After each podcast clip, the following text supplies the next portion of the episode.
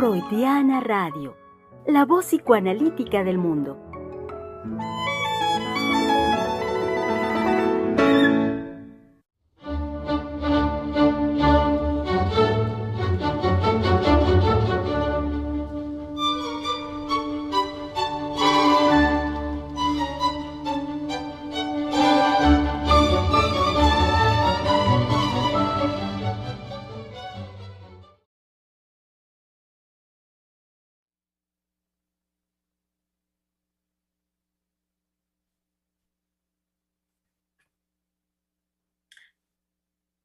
Hacerse amar.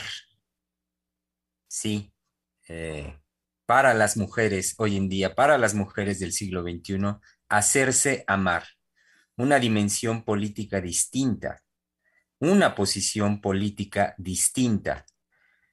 Eh, que suene fuerte y que suene lejos, lo ha dicho aquí la doctora Heiser, lo han escuchado también del decir de nuestro presidente que suene fuerte y que suene lejos. Esto que acabo de citar, querido público.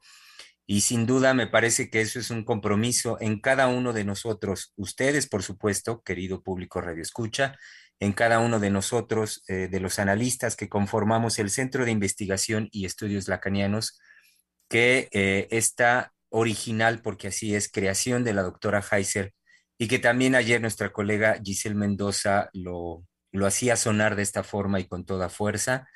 Eh, es menester, querido público, que así como lo dije hace un momentito, que suene fuerte y que suene lejos, que esto eh, sin duda se vuelva algo em, de orden trascendental para nuestro siglo XXI, para este milenio que comienza. Para las mujeres de forma particular, mujeres, háganse amar, hacerse amar, eh, como una posición política distinta y es poner a la mujer en acto y en actividad. Eh, dejémonos ya de la palabrería de los discursos de género y los discursos también feministas de hoy en día. Introduzcamos esto, que sí es a partir de un conocimiento fino y profundo de lo femenino, de las mujeres. Querido público, sean muy bienvenidos el día de hoy, jueves 2 eh, de diciembre del año 2021 Después de un, por supuesto, también trascendente evento como fue la tarde, tarde-noche de ayer, en nuestro zócalo democrático del país, el corazón mismo de nuestro país, en la Ciudad de México, donde nuestro presidente Andrés Manuel López Obrador tomó la voz, eh, eh, asumió la investidura que desde hace tres años así lo ha hecho como presidente de los Estados Unidos mexicanos, se dirigió a nosotros, se dirigió al pueblo enarbolando palabras sin duda trascendentes para, eh, para el momento actual y para el futuro de nuestra nación. Eh, por supuesto, está en redes sociales. Eh, si no lo han escuchado, si no lo han visto, querido público, abóquense a ello porque es sin duda muy importante. Como lo es también el que el día de hoy, este jueves, podamos hacer el trabajo de síntesis de lo trabajado a lo largo de esta semana en un tema por demás importantísimo. El amor un gran ausente de nuestra época. Y para ello, eh, demos ya la bienvenida a nuestras queridas colegas, ya con micrófonos encendidos, ya, ya me tardé. Entonces, presentemos a las colegas del Centro de Investigación y Estudios Lacanianos, que ya están aquí. Giselle Mendoza, hola, bienvenida. No, pues contentísima, contentísima. Eh, lo que Obrador hace vibrar a su pueblo. había un mensaje que encontré en, Facebook, ¿no? Cuando este hombre convoca a su pueblo, su pueblo le responde, le responde. Él creó un diálogo con su pueblo. En esa, eh, pero no solamente es un diálogo, abocándonos al sentido de las palabras, sino ha, ha hecho vibrar a su pueblo. Lo hace vibrar. Y ahora proyecta una visión que llegue a los jóvenes. Gran parte del discurso que Obrador dirigió fue en función de gestar un referente de valor en los jóvenes. Dice, él decía, ¿no? Eh, hoy en la mañana, bueno, a los, a los viejos ya no los podemos cambiar tan fácilmente. No, a quienes me dirigía cuando hablaba de no torcer la postura, eh, me refería a los jóvenes. Entonces, bueno, hace que el corazón se nos llena de alegría al ver plantado a un hombre junto a su pueblo y la manera en lo que en la que podemos decir tenemos nación también. ¿No? Ya con lo que se lleva avanzado de la reforma energética, con lo que se ha estado avanzando al respecto de no vender, no, no dejar que nos este, quiten el litio, defender los recursos naturales y poner muy en claro el lugar de México en el mundo, en la geopolítica del día de hoy. Entonces, bueno, mensaje a la nación es eso también, es decir, hay nación. A tres años de gobierno tenemos una nación. Histórica, histórica y profunda nuestra querida nación mexicana. Eh, bienvenida también nuestra querida colega Teresa Negrete. ¿Qué tal? Buen día también. Muy emocionada, cansada pero contenta. Diría cansada porque estamos a cierre de año y de semestre. Eh, este, y uno se cansa de los discursos vacíos, reiterativos, en los que de repente tiene que estar metido. Contenta porque le comentaba la doctora Lozano, esta semana en los programas este, vibraron esa, esa fuerza de lo amoroso, ¿no? Y que además, pues con el evento de ayer, pues, ¿qué más que culminar con esa, esos, esa resonancia en lo singular de, de, la pregunta y de la búsqueda y de la acción de lo, del amor, de hacernos amar, en lo personal como mujer, ¿no? Y, en, y digamos que en relación con el otro, con, con lo social, en establecer esos lazos como pueblo mexicano. Yo creo que eso es, este, me conmueve tremendamente, ¿no? Porque, este, pues es lo que hemos hecho. Esto es justamente lo que pretende la doctora Heiser, ¿sí? Es decir, llevar a las mujeres a hacerse amar. En ese sentido, son transformadoras de su circunstancia. Dejan, digamos, la postura de víctimas de las que refuerzan como víctimas la existencia de lo que quieren quitar, que es el patriarcado, pero que además han hecho del patriarcado una basura, en el sentido de que el patriarcado, curiosamente, no fue lo primero que organizó el lazo social, sino el evento que, tenían, que tenía que ver con que de un ser humano nacía otro ser humano. He ahí el poder de lo femenino. He ahí lo anticipado a, a lo patriarcal y que sin embargo, no todas, pero muchas feministas ignoran y no quieren saber nada de eso. Me entero de que eh, fue, digamos, invitada una actriz a un programa en donde ella hablaba de su situación emocional porque recientemente se había separado de su esposo. Y ella simplemente con esa frescura que puede ser una mujer que ama a un hombre, dijo, a mí en mi vida sí me hace falta un hombre. Bueno, a partir de eso vinieron, digamos, los castigos inmediatos por la palabra, por el desprecio, por la, eh, digamos, falta que ella estaba cometiendo en contra del grupo que la había invitado o del grupo que la escuchaba en ese momento. Hasta el final ella se sostuvo. Pues sí, pero a mí en mi vida sí me hace falta un hombre. Creo que ahora podemos empezar a concluir con puntos muchos más claros. A las mujeres no les hace falta un hombre. A las mujeres nos hace falta siempre el amor de un hombre si somos heterosexuales. No hemos trabajado a profundidad la homosexualidad femenina, que propiamente para el psicoanálisis no es tan transparente como en el caso de la homosexualidad masculina, en donde la condición para ser deseado el otro tiene que tener indudablemente que la representación de un pene, cosa que en la mujer falta.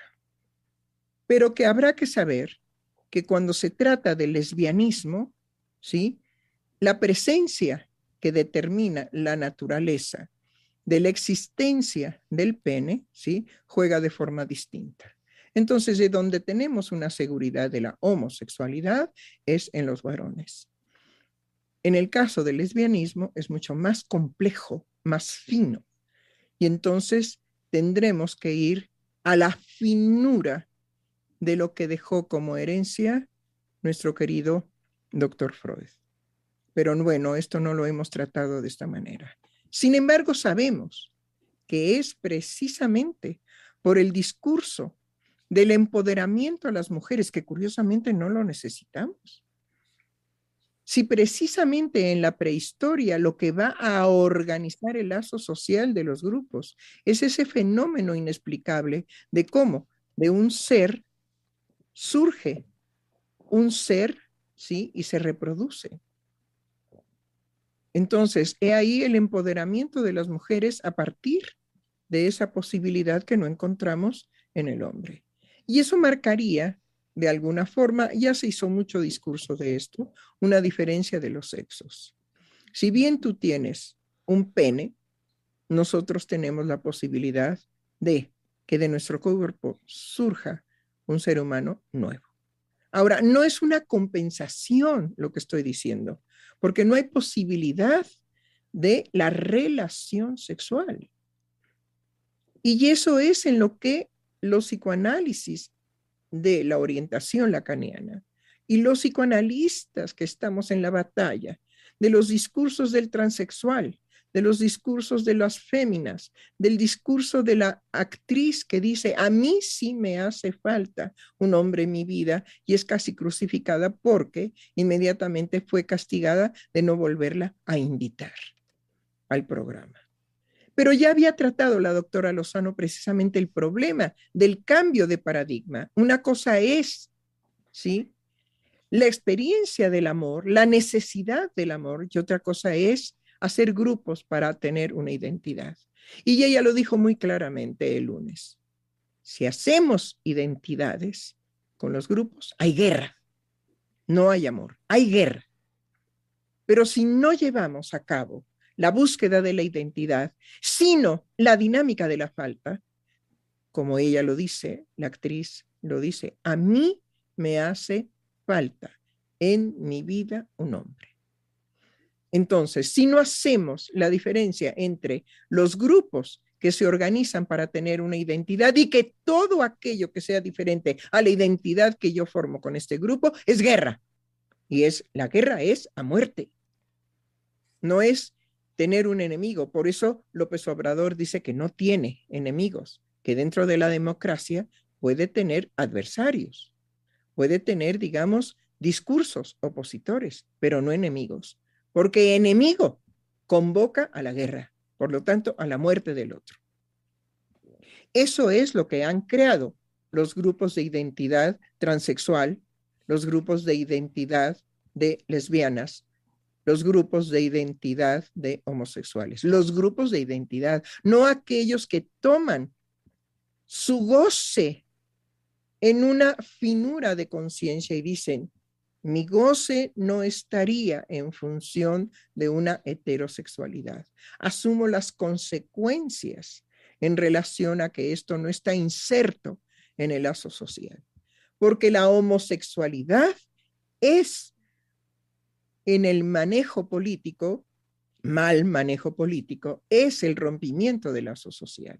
Entonces, el homosexual que no hace identidad, sino que reconoce su goce sexual, independientemente del grupo, ¿sí? Puede decir, yo soy homosexual, pero no pertenezco a ningún grupo de homosexuales. Es decir, mi derecho a la forma de placer sexual no depende de un grupo que me dé identidad, sino de mi propia subjetividad en cuanto a mi deseo sexual que yo puedo sostener sin necesidad de identificarme a ningún grupo. Y así hay también transexuales. Y así hay también lesbianas. Y así hay también los que son de chile de dulce y de manteca. Entonces, es la subjetividad lo que definitivamente rompe con el rompimiento de romper el lazo social vía el derecho y vía el conjunto de grupos que buscan una identidad y no el amor. Bueno, eso para empezar en relación a que mujeres háganse amar, es una propuesta, sí, indiscutiblemente mía, que no sale de la nada, sale de muchísimos años, muchísimos años de escuchar a las mujeres en la clínica psicoanalítica, la clínica por excelencia de la cura por la palabra, pero no por la palabra del analista, sino por la palabra del analizante. Porque es él el que va decantando en su decir, ¿sí? Aquello que llamó elegantemente y con mucha duda, llamó Freud su psicología, su metapsicología. Entonces, es ahí donde estamos, es ahí donde estamos colocados, precisamente, en que si las mujeres se hacen amar, dejan de ser víctimas del famoso descompuesto del eh, machismo, ¿sí? Y del patriarcado que nunca ha existido, porque quienes sostienen el patriarcado no son los hombres, son las mujeres. Son las que se quejan, ¿no? Eh, es la voz de nuestra querida directora del Centro de Investigación y Estudios Lacanianos, la doctora Silvia Heiser, a quien le damos una cálida bienvenida, como también le damos otra cálida bienvenida hasta Francia a nuestra querida doctora Adriana Lozano. Sí, eh, con mucho gusto de estar con ustedes. Estas palabras de la doctora, eh, que definitivamente eh, hay algo que el trabajo analítico nos permite definitivamente descubrir a las personas que hemos hecho un trabajo analítico. Y es que mi goce no puede ser ni paradigma ni, exigencia. Eh, nos sentimos bastante solos, muy lejos de eh, hacer grupos. Ah, nos, sentimos, nos sentimos solos y nos sentimos con toda la posibilidad de crear lazos diferentes desde esa diferencia. Se abre todo un mundo, se abre absolutamente un mundo eh, en donde la expectativa no es estar eh, yendo a imponerle al otro eh, una manera de gozar o ni exigir que el otro goce como, como yo goce o me haga gozar con, con la expectativa con la que yo me muevo. Ah, entonces, sí, el, el, trabajo analítico eh, nos lleva a este gran descubrimiento y me parece que lejos de, eh, de estar en una posición sórdida, como es eh, los discursos de hoy en día, ¿en qué consiste lo sórdido? Pues es esta ala negra en donde cuando nos separamos del otro, eh, hay una, triste soledad eh, que nos queda de estarnos jurguneando el ombligo y alimentando esto hasta que reviente, porque en realidad estarse jurguneando el ombligo revienta. No tiene, no tiene trascendencia alguna. Eso tiene que ver con lo sórdido. Me parece que si vemos eh, en la gente que sigue a López Obrador, es que lo que propone López Obrador tiene que ver con algo que no es sórdido, sino con una posibilidad de estar juntos, luchar juntos y, distinguirnos como diferentes, pero que no somos enemigos por, por tanto.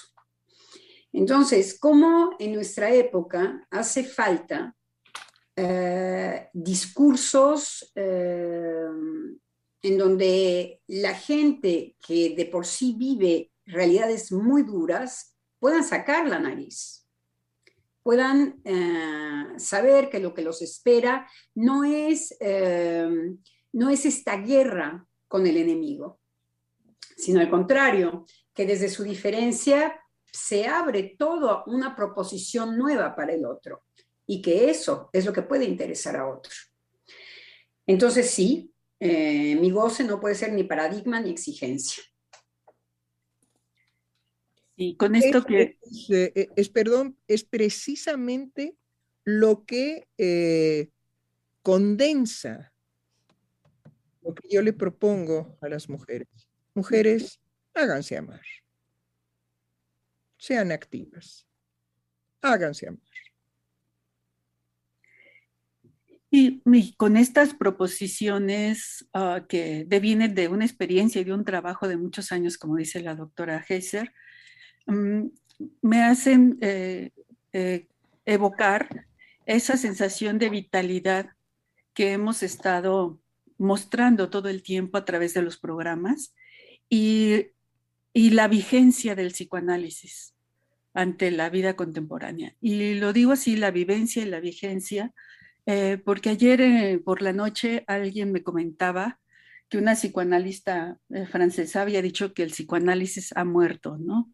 Y entonces, la verdad es que este, ya tan tarde no había tiempo ni de discutir ante esa afirmación, porque en mi vivencia yo decía, ¿cómo? Si nosotros estamos viviendo el psicoanálisis a través de, de los programas de radio, del trabajo de escucha, de los procesos de formación, con esa vitalidad, que en verdad este, resultaba un absurdo lo que, lo que anoche me, me decían, ¿no?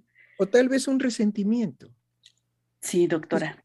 Porque hay que hablar también de cómo psicoanalistas que se van amargando, se van amargando simple y llanamente porque lo que hacen no es la experiencia analítica, sino lo que hacen es una terapia con visos de psicoanálisis. Pues si eso es su experiencia, yo no la conozco, pero si esa ha sido su experiencia como analista, pues simplemente nunca ha podido sostener el silencio ético del analista para permitir que con su silencio el analizante ¿sí? se devele a sí mismo su verdad, no toda. Sobre todo que es una pena, porque para ella el psicoanálisis que ella lleva a cabo ha muerto y qué bueno. Mm, totalmente. Eh, y es una pena porque la demanda analítica es, eh, no sé cuál es la experiencia de ustedes, pero es eh, en nuestra época. Claro. Es feroz, quiero decir, es abandonar a estas personas que vienen a tocar a nuestra puerta. Eh, ¿Cómo va a morir el, análisis, el, psicoanálisis si los pacientes nos, reclaman? Yo no sé cuál es su experiencia, a menos de que ella se deposite o está, pensando, está esperando que los discursos eh, de actualidad, modernos, eh, le den un lugar. Entonces, bueno, es una pena porque es como la, estrellita que quiere ser admirada por sus lindas piernas y, sus bonitos ojos, en vez de darse cuenta que en su puerta está tocando un paciente que le está esperando y le está reclamando. Entonces, ¿el psicoanálisis dónde está? En que el psicoanálisis sea amado desde la ciencia, desde la sociología, desde la antropología o con su paciente y su clínica. Porque bueno, no sé ustedes, queridos colegas, a mí no me hacen falta personas que me reclaman para que yo esté muy bien centrada y muy bien situada en mi, en mi lugar de psicoanalista. No solo, doctora, le recuerdo que hoy habló conmigo para pedir un permiso, escuchen eso, para pedir un permiso. ¿Qué quiere decir? Que si en el grupo no hay un representante de la ley, el grupo tiende y tenderá a la perversión. Entonces, la doctora Lozano me llama y me dice, ¿es posible, doctora, que me retire yo a la 1.45 porque tengo que atender una demanda urgente de análisis? Claro que sí, claro que sí. Entre su presencia necesarísima y vital en el programa a la demanda de su analizante futuro, no hay discusión. Es primero la demanda del analizante futuro. Entonces, eso es cotidiano. No sé qué viva esta mujer francesa, sí, pero ciertamente no vive eso. Eso no lo. ¿Y no sabe Tere quién es? Pues eh, es el nombre no lo recuerdo, pero además, sí, de hecho, bueno, estoy viendo porque es una entrevista que le hicieron para poder tener la entrevista y ver en realidad qué fue lo que dijo y no quedarme solo con la enunciación de quien estuvo escuchando la entrevista, ¿no? Que e, eso, también me parece que, que, es importante distinguir, ¿no?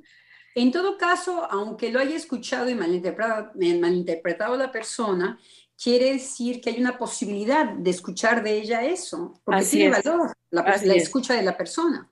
Así es, sí, yo creo que ese es el, el, lugar, o sea, sí tiene valor lo que eh, a ella le queda de la escucha de la entrevista. Completamente, completamente. pero, pero es, este, es absurdo no querer enterarse de lo que está aconteciendo en el movimiento mundial de psicoanálisis y orientación lacaniana. Así es, así es. Me refiero a que es precisamente Jacques Miller que dice, tendremos que tener la misma humildad, ¿sí? Hacia los transexuales como la tuvo Freud en relación al histerio bueno, hace todo un trabajo a, través de esa pregunta. ¿Seremos dóciles como fue Freud a escuchar a la histeria en su época? Y ahora... ese es un psicoanalista, la otra se retira. Y ahora en nuestra época seremos dóciles para escuchar el transexual que sí toca la puerta del analista, no todos, pero sí toca la puerta del analista. Como usted dice, ¿qué acaba de decir, doctora? Repítalo, por favor. Eh, ese, eh, este, este hombre sí es analista, porque está, eh, está, pues, quiere decir, asume con su persona una demanda analítica, la otra se retira. La otra, cuando se viene este, esta época, se retira. ¡Wow! Sí, con lo que yo sé de psicoanálisis, ya el psicoanálisis no da. Es decir, está muerto. usted dice algo muy lindo, porque eh, el psicoanálisis en ella se agota desde su saber. Entonces, bueno, problema con la castración de alguna manera, sí. No, no, no, pero que si es, si es digamos, esto, psicoterapeuta y no psicoanalista, pues qué bueno que se retire. Qué bueno que el psicoanálisis para ella está muerto.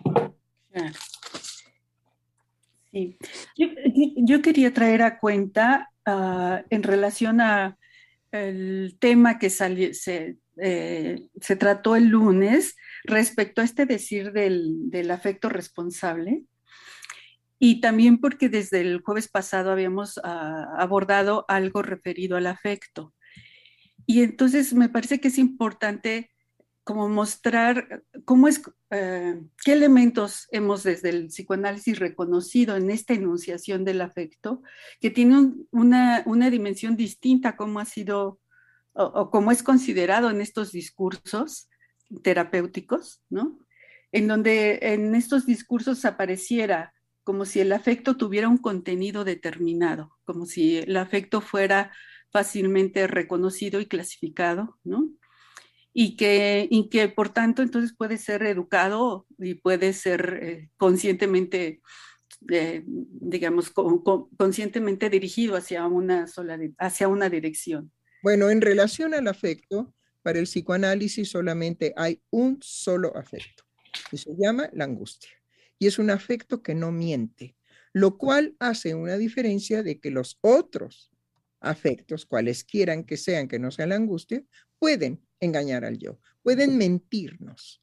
Entonces, el único afecto que reconoce el psicoanálisis, porque no miente, es la angustia.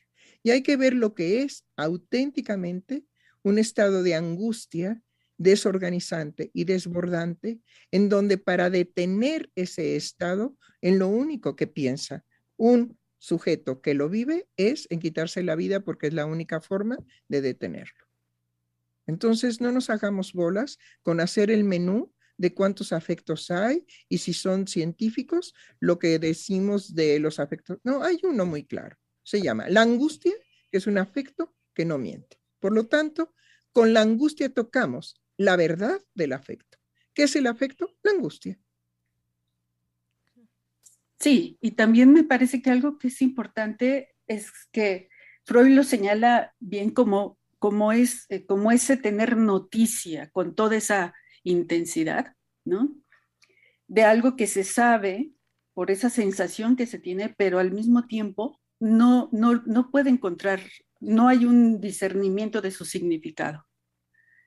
Eso por un lado, pero recordemos que en, en, inhibición, síntoma y angustia, el trabajo de Freud no se queda ahí. Tenemos que llegar hasta el esquema del psicoanálisis, en donde eh, Freud, con meses antes de su muerte, vuelve a retomar absolutamente, porque estaba preocupado, ¿sí? Vuelve a retomar todos y cada uno de los fundamentos del psicoanálisis.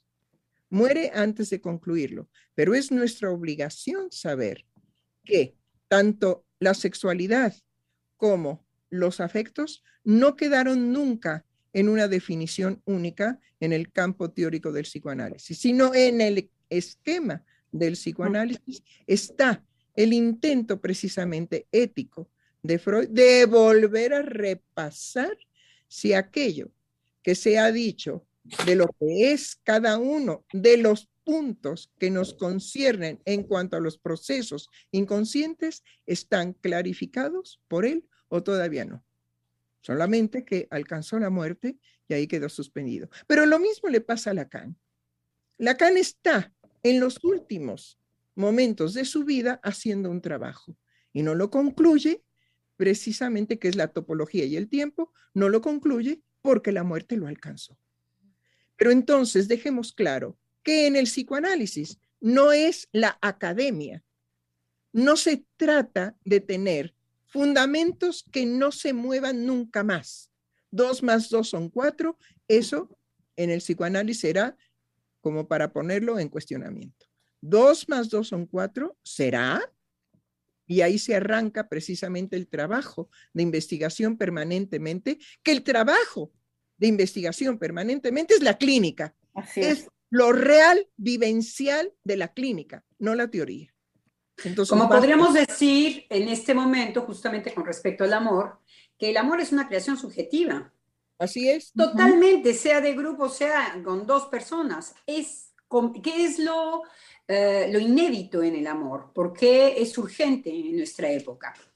Porque en sus coordenadas está eh, lo que se crea con, con el otro en ese momento. No hay ningún amor que se parezca a otro. Claro. Entonces, es imposible. Es imposible. Pero entonces dejemos claro por qué el psicoanalista se dedica a lo imposible de lo psíquico, porque es la premisa nuclear. A lo inconsciente tenemos un poco de acceso, pero a el inconsciente no tenemos acceso. Sin embargo, el inconsciente se manifiesta sin que nosotros le demos cabida. Y sin embargo, ahí está.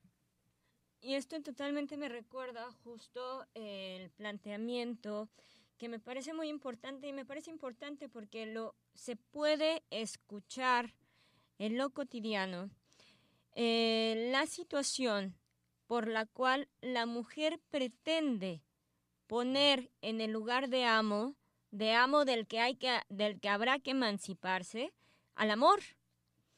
Justamente eh, lo trabaja Miquel Basol al respecto de eh, Paul Beatriz Preciado y va haciendo, digamos, el informe al respecto del tránsito que ella hace, y digo ella porque eh, en un inicio era Beatriz. Em, nace mujer. Nace, mujer, exacto. Nace, mujer, después hace, digamos, eh, precisamente... este, pues ahora sí que a, llegar a lo que deviene para nosotros en la actualidad a ser llamado transexual. Sin embargo, es muy curioso y es llamativo que el inicio de ese tránsito se da a partir de una eh, declarada descreencia del amor. Entonces, ahí es, me parece muy importante el lugar del analista, porque aunque hay esa afirmación, el analista está con un pie en el discurso y con el otro pie de lo que no se está poniendo en el discurso, de lo que hay detrás del discurso. Entonces, va a cuestionar justamente que verdadera que haya una descreencia aunque sea verbalizada. Porque ya fue verbalizada, es decir, ya está referenciada la creencia en el amor, en una negación. Entonces, em, es importante, eh, para mí lo traigo con Permítame, Giselle, permítame, Giselle, lo que acaba de decir es sumamente importante. Vuélvalo a decir. Es en el decir de Paul Beatriz, este, ¿qué? Briseño, ¿cómo Preciado. Preciado. sí, es importante que en el decir, en el decir de Paul Beatriz Preciado, en el momento en que este Paul Beatriz, ¿sí? Habla de que no hay posibilidad para él en el transexualismo de una experiencia vivencial del amor, en el momento en que lo niega, lo, firma, lo afirma. Claro. Entonces, vuelvo a repetir esto. Sí, sí, es justamente em, no irnos en la finta del decir. El decir nos dice, no creo en el amor. Sin embargo, lo que no podemos dejar de contemplar es que ha sido pronunciado el amor en una negación. La creencia en el amor en una negación. Pero ahí eso está. el sujeto no se puede hacer a un lado. No, ahí está. Ahí está. Existe como negación para ese sujeto. Exacto. Entonces, a mí me llamó mucho la atención que fuera ese, digamos, el punto al menos que Paul Beatriz Preciado verbaliza como el punto de, en donde comienza su tránsito al respecto de lo trans. Y me llama la atención porque nos hemos abocado al cuerpo, nos hemos ido también, podemos irnos en la finta del cuerpo. Y todo el movimiento, aunque sea discursivo al respecto de lo trans, nos bombardea con imágenes del cuerpo. Pero ¿qué hay del decir? El decir no se aborda en esta manera en que el analista lo puede llamar a cuentas, eh, lo puede hacer vigente a partir del decir del sujeto. Y traía la situación de la no creencia en el amor y de esta postura que puede venir del lado de lo femenino, de poner al amor como un amo, que curiosamente no viene del lado de los hombres. En los hombres hay una distinción nítida entre la corriente tierna y la corriente sensual. Está esa distinción, está esa escisión. Es del lado de la mujer de donde vendrá esta situación de poner al amor como un amo del cual habrá que emanciparse, el amo del, al cual habrá que rechazar. Y esto lo, lo, escuchamos de alguna manera, no verbalizado así, pero está, está extraído también de, del decir de la mujer cuando dice, yo solamente quiero coger, yo solamente, eh, yo no quiero ningún compromiso, yo estoy muy bien siendo, vaya, nos manifiestan en las películas a la mujer que se alcoholiza, que sale con las amigas, que coge con uno y con otro, que tiene el trabajo exitoso, que no puede con el jefe, que no puede con la jefa, pero de alguna manera nos hacen vivenciar que el amor está relegado y que habrá que relegarlo de la, de la vida del personaje, habrá que hacerlo a un lado, habrá que repetir la, la situación del fracaso y el fracaso y el fracaso y el fracaso en el amor. Bueno, creo que precisamente hablar del fracaso en el amor hace una presencia del amor, ¿sí? Con una fuerza y con una intensidad mayor paradójicamente que el éxito del amor. Totalmente, totalmente. Ah, bueno, nada más voy a decir esto. Justo como lo lleva Miquel Basol, es en este discurso de Paul Beatriz Preciado que presenta a los psicoanalistas, eh, hace brillar, porque es el analista quien lo hace, hace brillar al amor justo en el silencio, eh, eh, por su ausencia. Dice, el, el, amor brilló por su ausencia. Y, y, me recuerda completamente esto con lo que usted acaba de decir, que es más fuerte, porque es, será más intenso el amor en la, en la ausencia que, este, ay, ya no lo puedo repetir, doctora, perdón. No se preocupe, es decir, en el momento en que está prohibido amar, por parte de las mujeres, porque eso las convierte, digamos, en víctimas del patriarcado ejercido por el hombre, ¿sí? Entonces, está prohibido amar para no fomentar la fuerza del patriarcado. Entonces, es una, es una posición política. Bueno, la otra posición política es, mujer, hazte amar, ¿sí? Y déjate de tonterías. Porque en la medida en que niegues que tú no puedes amar porque el patriarcado te lo prohíbe, ¿sí? Le estás dando mayor fuerza a tu negación al amor que cuando disfrutas de él. Vaya paradoja, ¿sí? Vaya forma en nuestro tiempo de hacer más fuerte al amor en su silencio, como dice Basol, en su brilla por su ausencia, brilla por su silencio y es como se fortifica mayormente el amor. Entonces, en la medida en que haya el deseo, el anhelo de silenciar en el decir de las mujeres que ellas no volverán a amar como anteriormente amaban por el patriarcado, ¿sí? Mayormente harán que de esa manera, negándolo, esté más vigente. Se retira de nosotros este, la doctora Lozano. Bueno, lo sentimos mucho, pero nos estaremos viendo la próxima semana, el lunes. Que esté muy, bien, doctora. Muchas gracias. Nos vemos el lunes. Que estés bien. Con estas palabras maravillosas. Bien, adelante. Oiga, si me permite, doctora Heiser, de una vez dar eh, voz a comentarios que ya recibimos de nuestro querido público Radio Escucha Max Cuene nos dice, hola, me acaban de recomendar este canal ayer y ya estoy babeando de gusto por lo que escucho. Gracias. Bueno, pues nosotros la acompañaremos en babear de gusto de que usted ya esté gustosa con nosotros. Creo que es varón, Max. Ah, Maximiliano. Bueno, hago la aclaración nada más, porque yo nada más le envío a Germán los nombres, pero él creo que no puede ver los iconitos de las fotos, a veces cuando pueden ser confusos los nombres. Y quería compartirles, de hecho, que ayer, no sé cómo se publica, pero hay un reporte de la plataforma de Spotify.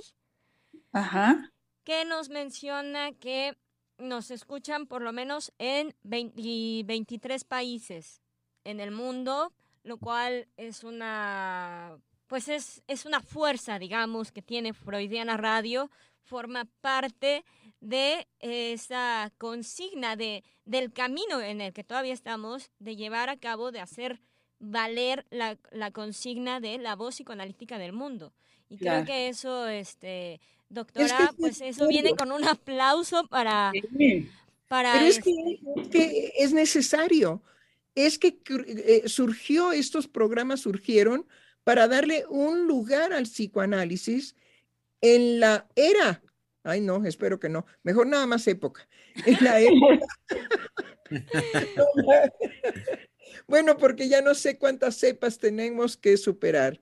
Claro. las vamos y las vamos a superar, porque el ser humano no fracasa ante, digamos, la ignominia de la ciencia, porque la ciencia se vuelve ignominiosa cuando ofrece una vacuna que simplemente reduce la posibilidad del agravamiento y no evita el contagio. Bueno, entonces, la ciencia ignominosa, ¿sí?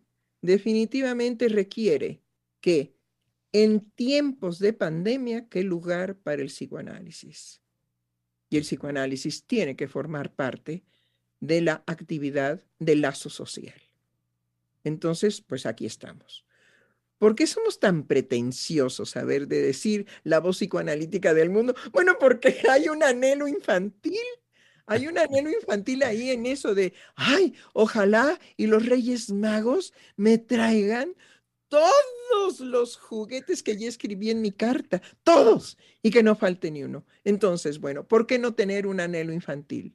La voz psicoanalítica del mundo. Y bueno, acompáñenos, hagan que esto sea el juguete de reyes, ahora que estamos próximos a que ese fenómeno se vuelva a repetir, como una creencia infantil que da felicidad. Eh, y doctor, así ya se, manifestó Max Cuene y dice, sí, soy varón hetero. Ahora hay que tener firma. Exacto. Afirma, dice, afirma. También, también nos escribe Angélica López Gómez diciendo, buen día a todos, es un gusto escucharlos. Viva el psicoanálisis, viva el Centro de Investigación y Estudios Lacanianos, vivan los psicoanalistas del centro, viva la doctora Silvia Heiser, viva Sigmund Freud. Sí, Y viva México también. Viva México, sí, exacto. También Jacques Lacan. Porque Jacques Lacan comprometió su vida en definitivamente y lo pagó caro, ¿sí? Porque fue perseguido y fue echado como si fuera un desecho de la Asociación Psicoanalítica de Francia. Entonces, es Lacan el que compromete su vida en haber descubierto en la lectura que hace de Freud en alemán, el haber descubierto algo insólito para él mismo y para el resto de la humanidad. Y en eso se comprometió. Entonces, viva Freud, viva Lacan, vivan los psicoanalistas del mundo que trabajamos arduamente porque el psicoanálisis produzca lo que tiene que producir, si hablamos de él, en lo cotidiano. Que nos acompañe en nuestro cotidiano, que por cierto ha sido lacerado por el coronavirus porque nos llevó a separarnos de la actividad de nuestra vida cotidiana y hemos tenido que ser definitivamente creadores y transformadores de la circunstancia en la cual nos mete nuevamente la cuarta cepa del coronavirus que puede ser sumamente contagiosa. Bueno, pues adelante, sigamos creando. sigamos creando. Eh, perdón, Tere, el último comentario hasta este momento por parte de Mari Carmen Perrustí Hernández que dice, yo sola no hubiera entendido qué es hacerse amar, a percibir lo engañoso del discurso social, a vivir mi vacío, a tantas cosas que me han sorprendido y que he descubierto aquí con todos ustedes a través de su palabra. Eso para mí es hacerse amar. Gracias. No, sí, tenemos, digamos, muchísimo trabajo con esta expresión. ¿A poco creen que es cualquier cosa? No, no, no, no, no. La doctora Heiser de pronto dimensionó Santo Dios y María de Guadalupe, pero ¿qué he dicho? Cara de bicho. Y en eso estoy, trabaje y trabaje y trabaje, porque no es cualquier cosa. Tenemos que abordar y abarcar muchas, pero muchas cosas que intervienen cuando uno lanza precisamente una posibilidad de modificación en la posición femenina actual. Y eso es política pura. Y además es una política que, va tomando lugar en, de manera singular en cada uno de y cada una de los que somos interpelados por, por esa, esa eh, digamos, esa sensación de búsqueda de hacerse amar. Y además de afirmación, porque también en los propios actos, en, este, en lo que uno da y recibe del otro y la forma en cómo se instala ese lazo, hay afirmación también del hacerse amar. Y yo creo que eso es algo que nutre, que vitaliza, porque en las relaciones que se van entablando, en donde uno puede mirarse a sí mismo en relación con el otro, es donde toma mucha fuerza esta... esta... Claro, yo lo pensé inicialmente. Si la mujer se siente victimizada por el vacío que le gesta el amor del hombre del cual no puede tener seguridad alguna, entonces es desde esa incertidumbre donde ella puede crear precisamente el hacerse amar. Y justamente el hacerse amar lleva el sello de esa incertidumbre, es una incógnita. Es decir, ah, con esto que mencionaba Tere, em, no es algo que va a venir a hacer identificación, justamente, ¿no? ¿no? Por mucho que le preguntemos a la doctora Heiser, oiga doctora, ¿y cómo se le hace? No hay una respuesta a ello. Hay creación, pero, pero hay creación justo en la línea no de entrar del lado de la identificación a querer tener un acceso al ser de la mujer, porque también eso se, se mantiene, se sostiene como, eh, como incógnita, como enigma, como enigmático. Y es desde, ese, desde eso enigmático que se coge algo al vuelo cuando lo vemos manifiesto Curiosamente, Freud, cuando habla de la identificación, dice es la exteriorización del lazo afectivo, la, más primaria, ¿no? Exteriorización de un lazo afectivo con otro, con otro ser humano. Pero es la exteriorización, es decir, nos vuelve a dejar una situación en donde hay algo a lo que no tenemos acceso. Hay algo que no nos es aprensible. ¿Por qué? Porque usted está señalando es nada más la manifestación de algo que ha acontecido en lo psíquico, pero a lo cual no tenemos acceso. Totalmente. Y entonces, esta cuestión de hacerse amar viene a, picar a la, a la mujer, porque es desde lo narcisista, como que entonces yo soy la que me tengo que hacer amar y entonces no voy a estar aquí esperando a que venga el otro y me ame. O sea que si yo realmente quiero mover mi posición con respecto al hombre, tendrá que venir de algo que yo geste. Pero además todo esto no ha sido sin el acicate hacia la mujer de dar cuenta de su goce, aunque sea imposible aunque sea imposible en la línea del acceso. Pero es el acicate, es, es, un, es meterse en un berenjenal para poder, sin garantías, aventarse a crear esa posibilidad, no una respuesta a cómo se le hace amar, no, a gestarlo eh, en vida, ¿no? A, a, parirlo, como se dice, como se puede decir, es, es algo en la línea del proceso de parir psíquicamente una posibilidad del amor. Y que tiene que tener una condición que no es otra más que que sorprenda a la mujer en ese acto de hacerse amar y que trascienda el propio acto femenino. Porque si no, entonces oh, volvemos otra vez a repetir las condiciones de la academia, ¿sí? y de hacer ciencia de aquello que es imposible hacer ciencia. Sin embargo, se mueve, como dijo aquel. Bueno, pues de ahí la, dificultad y al mismo tiempo, eh, pues esa eh, impronta de, ese vacío que está moviéndonos todo el tiempo, pero están jugadas las, las dos, este, digamos, ese ejercicio de trabajo psíquico que hay que ir haciendo. Por un lado, pero por otro lado, hay que tener, digamos, la apertura para que nuestro propio acto nos trascienda a nosotros y nos preguntemos, ¿y esto de dónde vino? ¿Cómo fui capaz de hacer tal cosa? Bueno, de eso es de lo que se trata. El acto de creación, de hacerse amar, tiene que venir bajo esas condiciones, que sorprenda a la misma mujer en su acto y la trascienda. Entonces ella podrá hablar de lo imposible de su experiencia, porque de su experiencia sobre solo, dará pequeños datos, pero no podrá nunca dimensionar en palabras y mucho menos en fundamentos y conceptos y todo ese rollo, ¿sí? lo que le ha acontecido. No, no, no, eso queda completamente fuera. Es por excelencia lo que Freud notificó de lo que es un acto psíquico de pleno derecho. Es eso. Cuando nuestro propio acto nos trasciende y nos decimos, bueno, pero ¿y esto de dónde vino?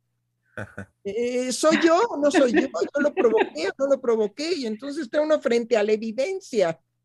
¿Sí? Es, eso es hacerse amar.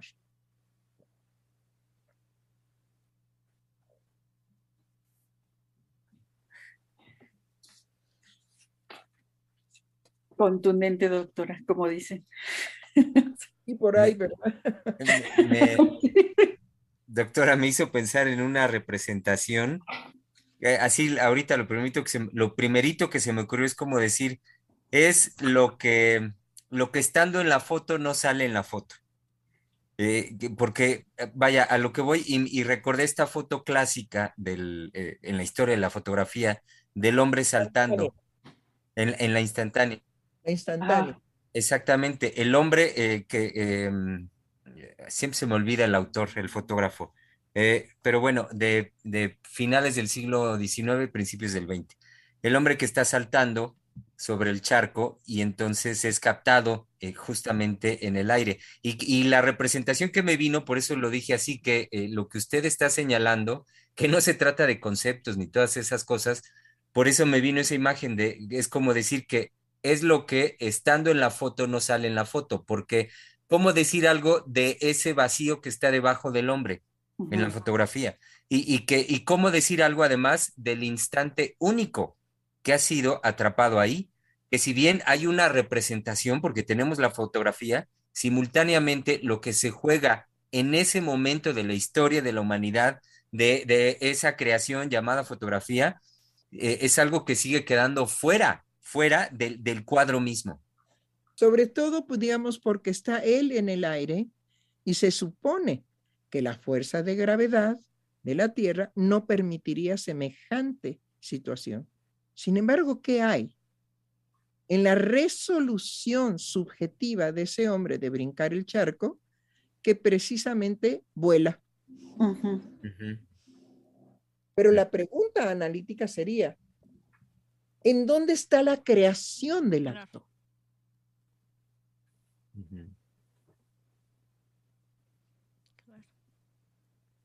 Porque tampoco, digamos, la fotografía puede dar cuenta del acto de creación.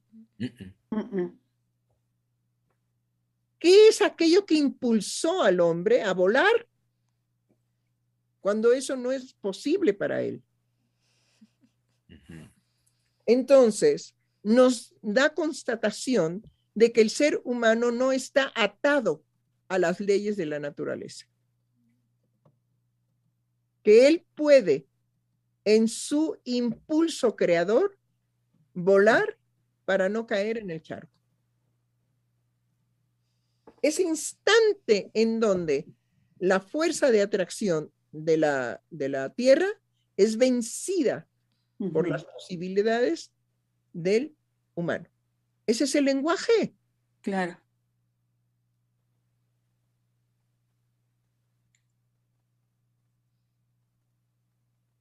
No hay, digamos, un pánico escénico a veces de, chin, ¿qué voy a decir? Estoy aquí en una reunión y me acaban de decir, bueno, y nos gustaría que la doctora Heiser en este momento nos hiciera partícipe de su palabra en este momento.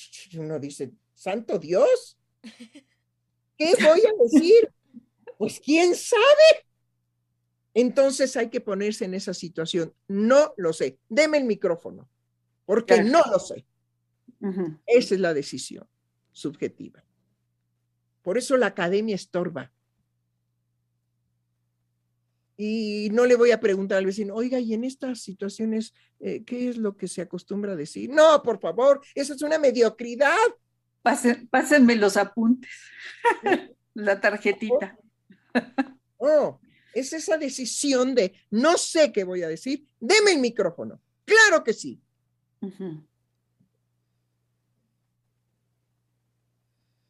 es esa. Perdón, Giselle. Sí, que es esa línea justo del, del discurso en donde está sostenida la evidencia y que no está em, replegada a lo que eh, a lo que tenemos acceso como saber justamente. Y em, eso me parece muy importante porque ayer que escuchaba al, al presidente em, de una manera em, en que a pesar de que el, el discurso pudiera acontecer, y esto lo, lo, había ya platicado con la doctora Heiser, voy a tratar de decirlo en mis palabras porque la idea central de esto que voy a decir lo clarificó ella. Eh, tiene que ver con la cuestión de la repetición en el discurso de López Obrador, eh, que siendo que lo esencial y lo fundamental, lo estructural, que era necesario sostener repetitivamente en el discurso, se ha sostenido como eso, como estructura, y de ahí surge algo, surge un evento psíquico a partir del discurso de Obrador en una nitidez como en el siguiente decir. Cuando Obrador está hablando del, del, número de publicaciones eh, que han habido a muy bajo costo este, en el sector público, eh, publicación de libros, y habla de que eso, e, eso como un, habla de ello como un triunfo, el poder eh, gestionar de esa manera la promoción de la cultura. Voltea a ver a toda la gente que está en la plancha del zócalo democrático y les dice, bueno, ahora a todos y cada uno de ustedes yo he ordenado que a todos y cada uno de ustedes, con todo el respeto, se les pueda obsequiar un libro. ¿Y en dónde está, digamos, la cualidad, ¿no? La cualidad del acto psíquico trascendente, cuando él dice con todo respeto. Claro. Cuando él contiene permanentemente en su discurso que está sosteniendo una tensión política y que el que debe estar tenso es él al manejarse en lo imaginario, aunque él no tenga noticia de qué es lo imaginario, pero el que uh -huh. tiene que estar tenso a saber cómo manejarse en lo imaginario y cómo hacer la distinción de qué lugar le va a dar a su pueblo y saber que si no él no menciona con todo respeto lo degrada porque claro ajá porque menciona no usted a todos los que vinieron voluntariamente. Él tiene que decirlo. Él claro. tiene que marcar ese acto con esa diferencia que en lo imaginario al nivel en que se ha llevado el discurso político y el debate político actualmente en México, que es en ese detalle, uh -huh. en ese detalle, en ese detalle él está tenso para darle siempre un lugar de respeto, reconocimiento y dignidad a su pueblo. Pero ¿qué tal lo que dice Meyer, por Dios? Ay, y qué no, bueno sí. que en el canal 11 lo cortaron, ¿sí? Porque eh, de plano él pretende transmitir que en las repeticiones que él escucha como repetición del discurso de López Obrador, él se aburre. Y él se aburre porque indiscutiblemente no puede insertarse por la línea del amor. Claro. Toda la gente que estaba ayer le importa madres si lo va a repetir o no lo va a repetir. El pueblo estaba para ver al señor presidente, ¿sí? Porque se le quiere, ¿sí? Porque se le grita que es un honor estar con él, ¿sí? Ya lo que diga, a lo mejor ya lo dijo 20 veces en las mañaneras, no es lo trascendente. Así es. Lo que lo siga diciendo en la línea del amor.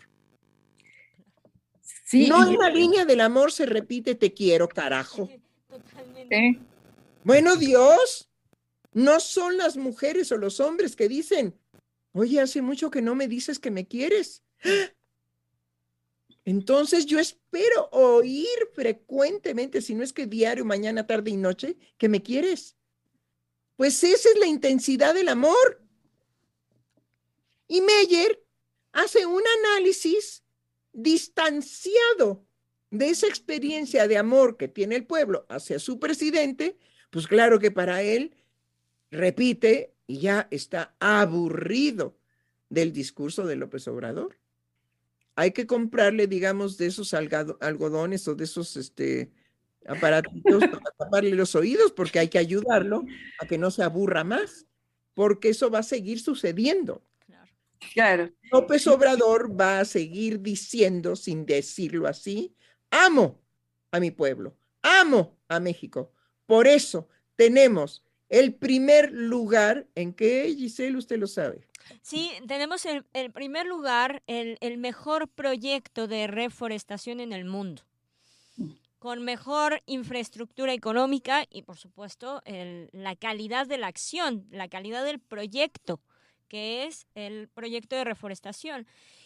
Y si me permite... ¿Qué se llama? Sembrando, vida. sembrando vida. Sí, sí, sí.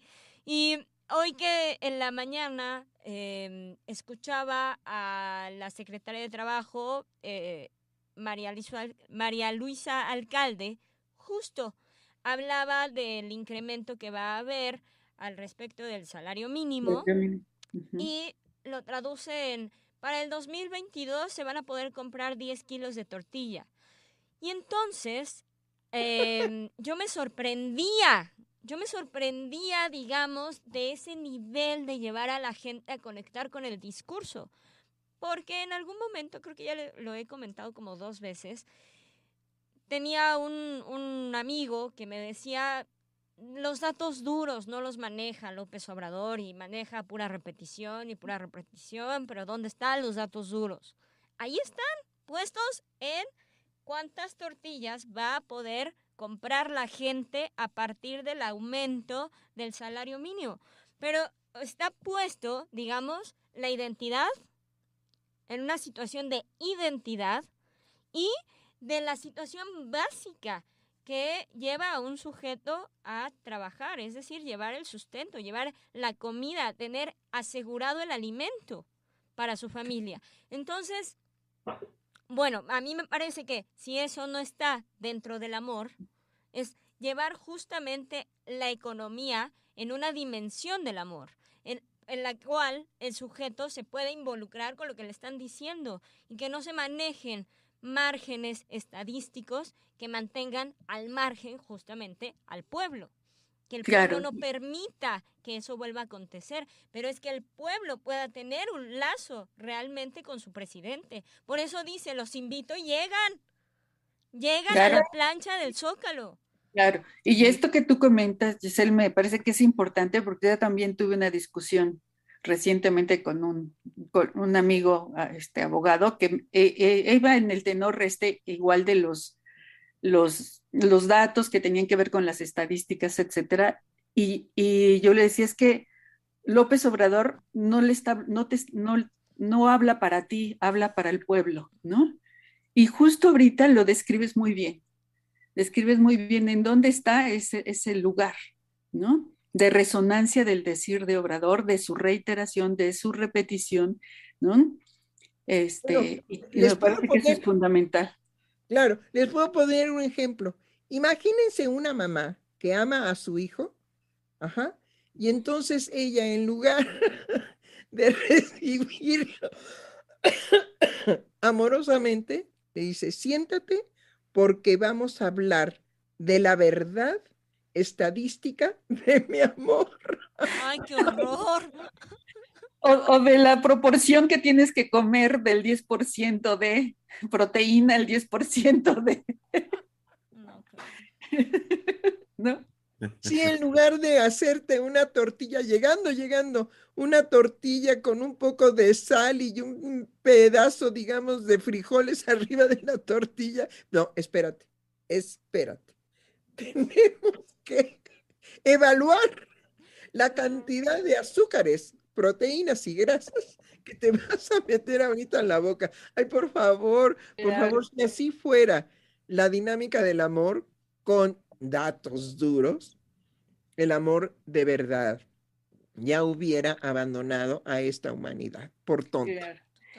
Me hizo recordar, doctora, un estudio que, que hizo una antropóloga norteamericana en la relación del vínculo de las madres con los niños. Y era interesante porque eh, eh, con las madres estadounidenses estaban siempre esperando que la investigadora les diera las instrucciones de qué hacer con los hijos. Claro. Y entonces colocaban la mesita, la sillita, la, todo, todo dispuesto para esperar las instrucciones y darle las instrucciones a, a los niños. Y ella, eh, esta mujer se sorprendía porque, claro, cuando ella empezaba a platicar con las mujeres, estuvo haciendo su trabajo en México, con, este, con las mujeres en las comunidades rurales, y al tiempo que ella iba a platicar, y también en, este, en Guatemala, y al tiempo que iba platicando con las mujeres de lo que ella quería hacer, en el acto iban, iban relacionándose con el niño cargándolo y al mismo tiempo haciendo tres o cuatro cosas y el niño lo iba haciendo pegado a la mamá. Y entonces ella decía, ¿cómo? Este, o sea, totalmente su esquema estaba roto porque no pasaba por el lado de la instrucción, sino en, el, en el momento irse apropiando de lo que iban diciendo y incorporándolo en sus propias prácticas. Claro.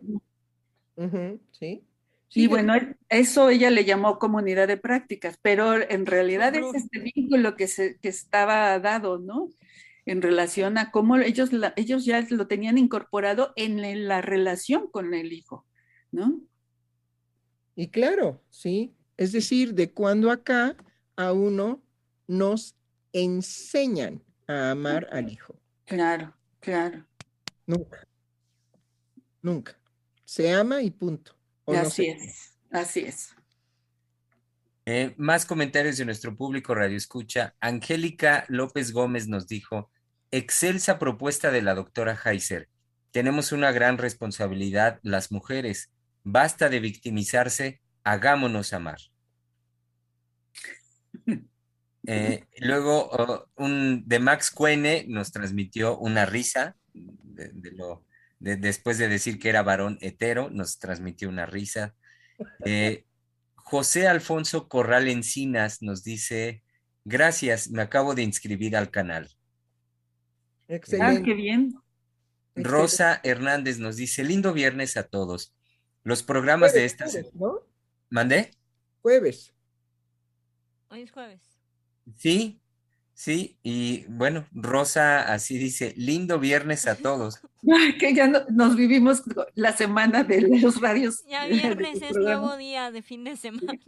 Sí. Ajá. Y luego dice, los programas de esta semana han sido muy conmovedores en la línea de llevarnos a pensar en los diversos, eh, en lo diverso que se puede crear desde el amor, dando lugar a nuestra subjetividad y nos enriquece en nuestro cotidiano en tan trascendente frase, somos creadores de nuestra circunstancia, creación de la doctora Silvia Heiser, y que sin duda al escucharla eh, nos coloca éticamente responsables de nuestras creaciones, en un constante vacío que dinamiza nuestras posibilidades creativas como sujetos. Gracias.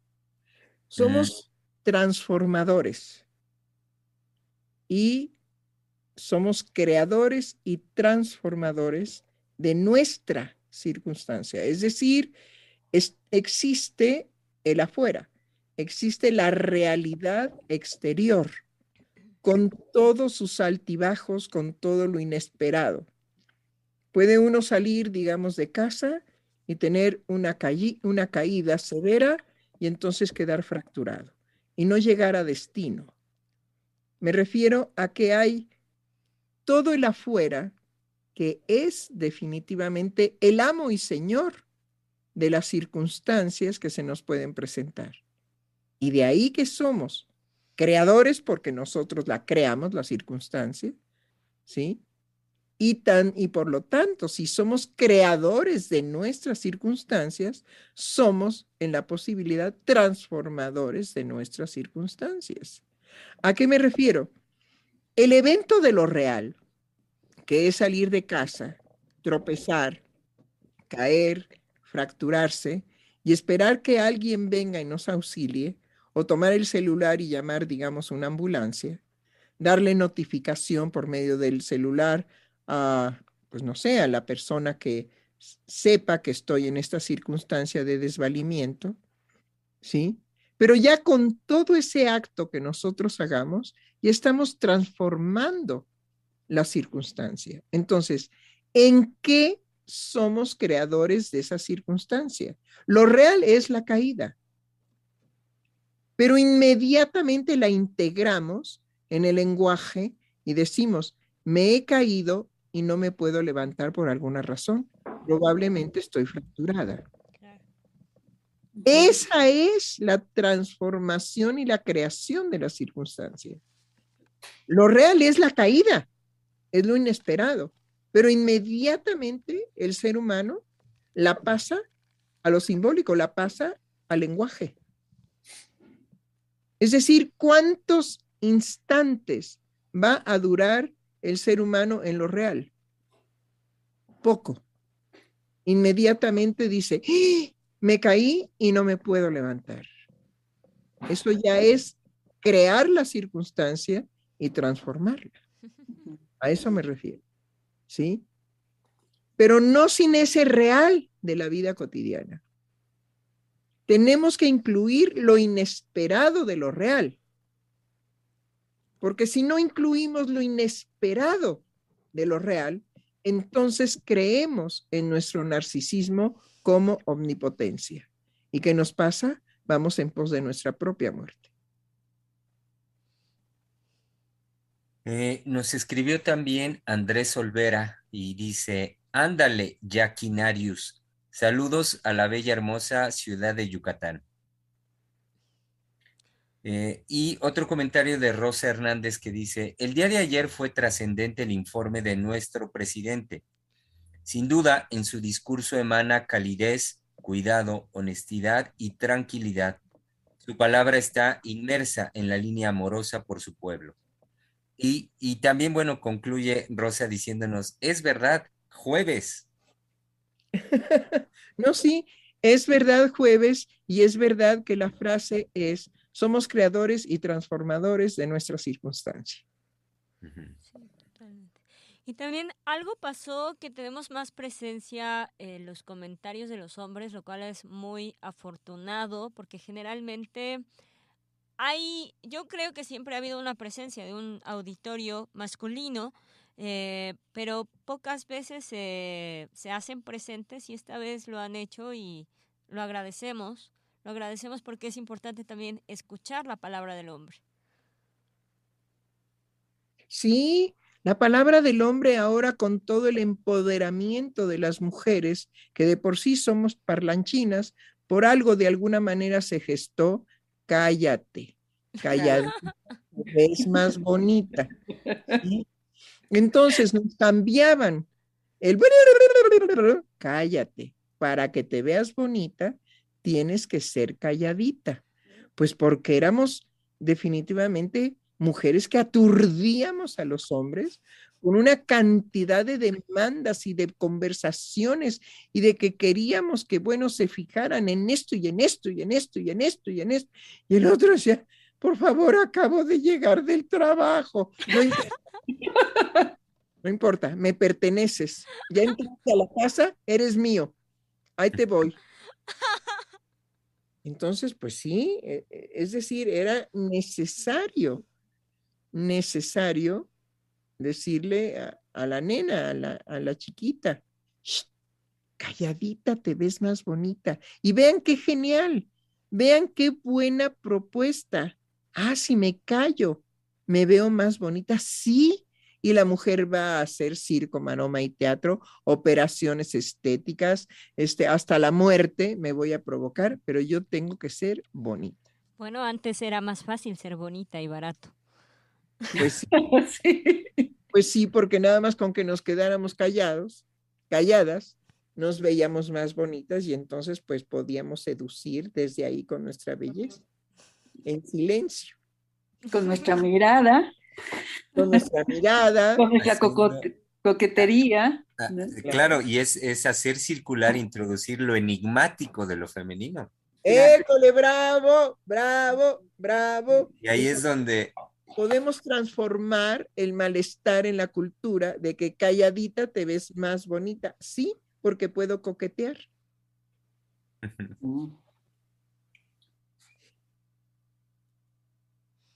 Eh, eh, ya por, último, este, con lo que usted dijo, doctora, eh, Rosa Hernández dice, gracias, doctora. Somos creadores y transformadores de nuestra circunstancia. Abrazos afectuosos. Sí, la precisión, digamos, en el decir es muy importante en el psicoanálisis, porque el analista no puede cambiar ni una sola palabra de lo dicho por el analizante en sesión. El único que va a retractarse de lo dicho es el mismo analizante. Cuando dice, bueno, no quise decir eso. Lo que quise decir es tal y tal y tal y tal y tal. Y el analista guarda ese silencio analítico que permite que el sujeto ¿sí? caiga en la cuenta de lo dicho y de lo rectificado por él en lo dicho. Eh, estamos llegando al término de la emisión y daré lectura al último mensaje que recibimos por parte de Yesenia García que dice, sí, qué gusto que haya más participación masculina. Pienso que ha sido motivada por el reconocimiento del hombre por parte de todos ustedes, en especial de la doctora Heiser vivan los hombres y que viva el cielo. que viva. Ok, bueno, pues ahí vamos, ahí vamos en el cumplimiento definitivamente de que en la época de la pandemia, ¿qué lugar para el psicoanálisis? Pues aquí está, ese es el lugar. Vital. Hasta el lunes. Hasta el lunes. El lunes.